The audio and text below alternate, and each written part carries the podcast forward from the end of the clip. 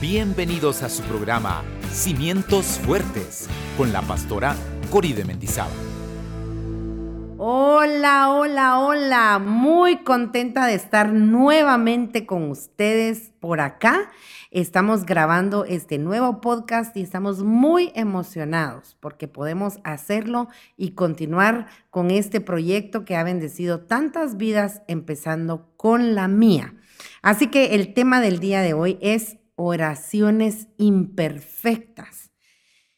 Yo creo que todos tenemos un problema cuando estamos intentando comunicarnos con Dios. Tenemos el primer problema que sentimos que es un Dios distante, no sabemos si realmente nos oye, no sabemos si realmente Él va a responder, pero llega un punto en nuestra vida en que hemos aprendido verdaderamente el amor de Dios, hemos aprendido cuánto Él quiere acercarse a sus hijos, que empezamos a hacer oraciones más atrevidas empezamos a hacer oraciones más sin pensarlas. Y yo quiero contarles acerca de las oraciones imperfectas.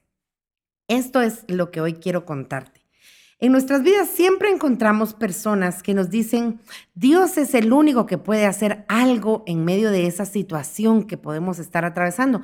Y es verdad, Dios es el único que puede hacer algo. Pero en nuestra mente chiquita siempre tratamos de entender cómo Dios lo va a hacer, por qué Dios lo va a hacer, cuándo Dios lo va a hacer.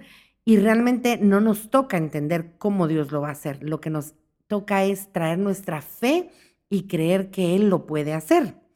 Quiero eh, enseñarte el ejemplo de Abraham, tratando de entender cómo era que Dios le estaba diciendo que él iba a ser padre de multitudes.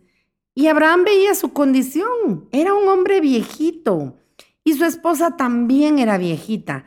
Y encima de que era viejita, era una mujer estéril. ¿Te puedes imaginar Dios prometiéndoles un hijo a un par de viejitos y a la señora que era estéril?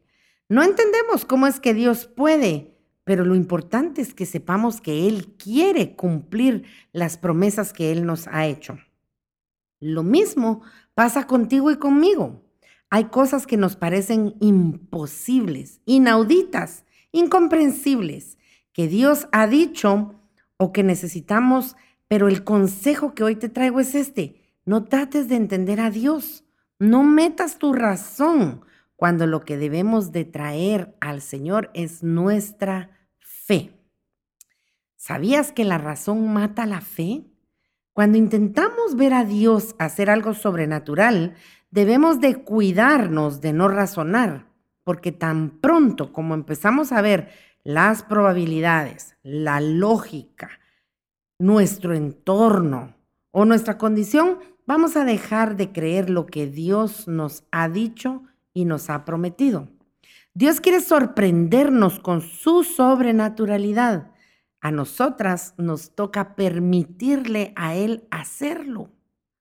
Él quiere ser tu refugio, y tal vez lo que tú y yo necesitamos en este momento es a Dios, dejándonos sentir seguros, a salvo, protegidos, dejándonos creer que somos invisibles.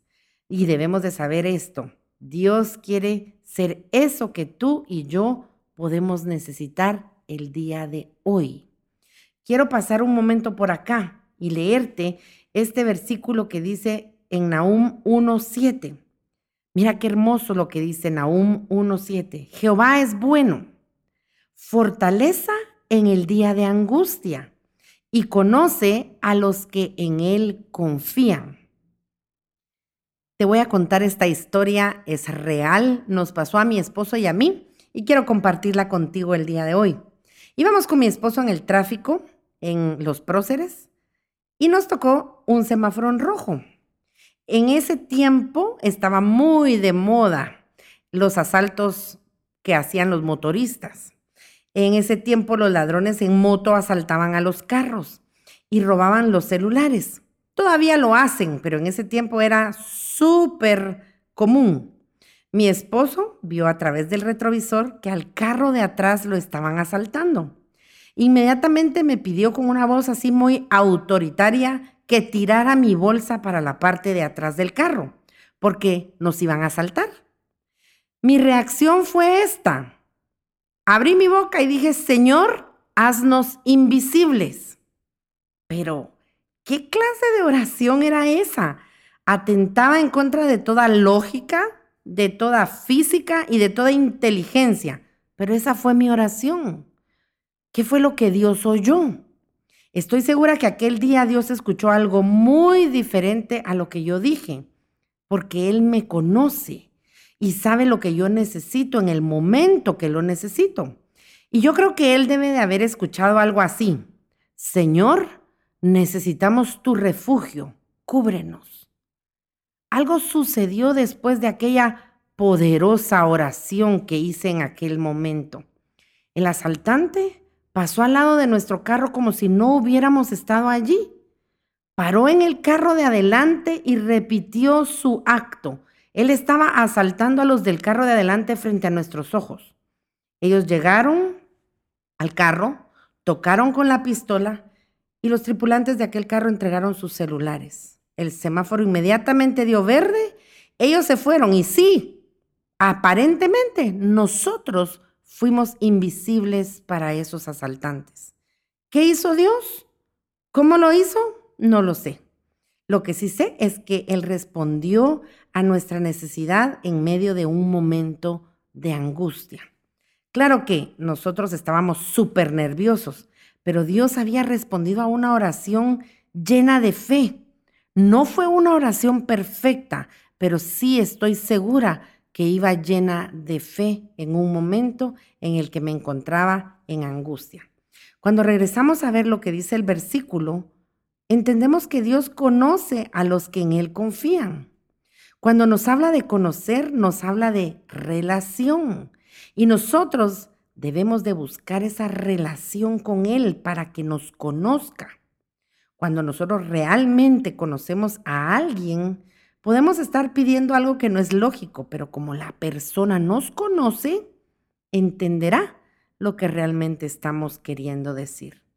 Llegamos a conocer a alguien de tal manera que podríamos pedirle la comida en un restaurante porque sabemos lo que le gusta, sabemos lo que va a ordenar, sabemos qué va a pedir de beber y eso es relacionarse con alguien.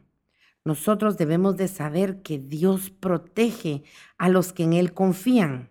Y qué importante es saber esto en los tiempos en los que ahora estamos viviendo. Pero ¿cómo podemos confiar en un Dios que no conocemos?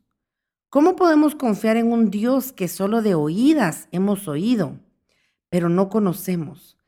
Que hemos oído que hace cosas grandes y extraordinarias por otros, pero por nosotros todavía no hemos visto que Él haga algo. No hemos podido experimentar su poder ni su amor. Te invito a que hagas una oración poderosa, así de ilógica tal vez, como aquella que yo hice aquel día, pero hazla con fe, hazla con osadía, hazla con el corazón y dile a Dios que quieres conocerle y que quieres que Él te conozca a ti. Ábrele la puerta que Él sepa que de tu parte hay disposición para empezar una relación con Él.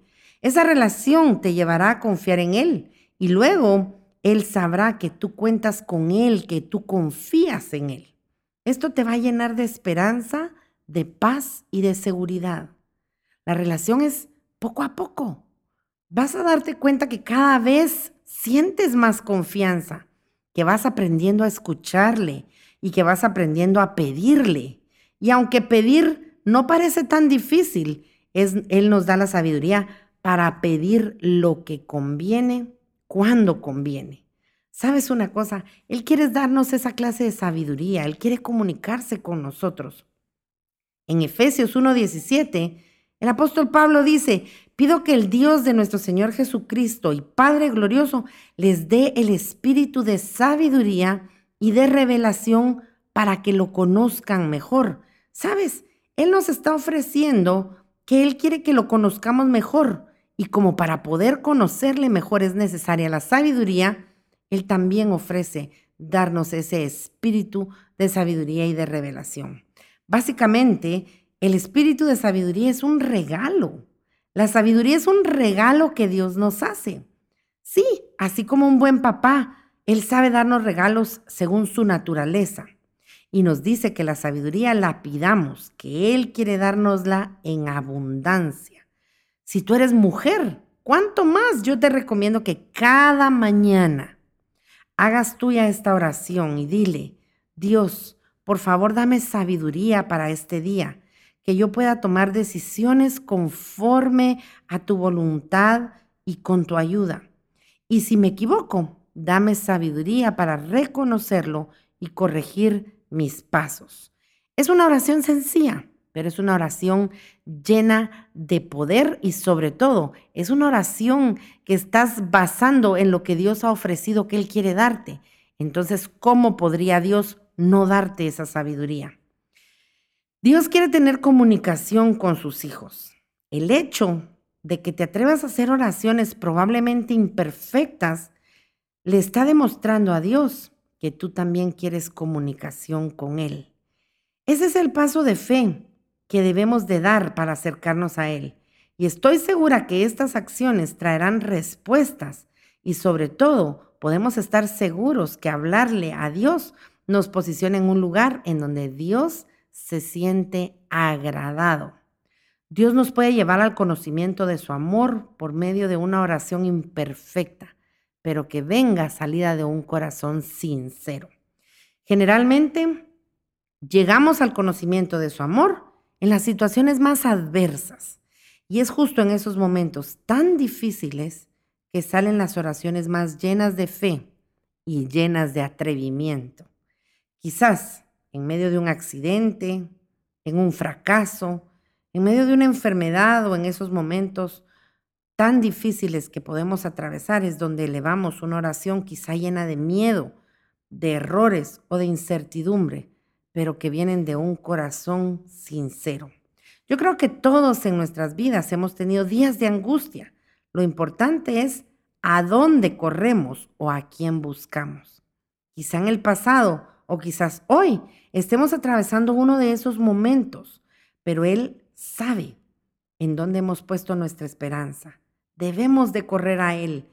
Y es que como hijos, Él nos conoce y por eso podemos confiar en Él y en su ayuda. Muchos podemos reconocer que la mano de Dios nos ha librado, nos ha sostenido y en medio de estas pruebas y momentos de angustia hemos aprendido que confiar en Él es lo más seguro y sabio que podemos hacer. Algunos quizás todavía estemos esperando en Dios, tal vez dudando, con incredulidad, tal vez haciendo una oración imperfecta, pero en lo profundo de nuestro corazón estamos esperando un milagro que sabemos que solo Dios puede hacer. Y justo allí, esperando ese milagro, podemos confiar, descansar y esperar en Él.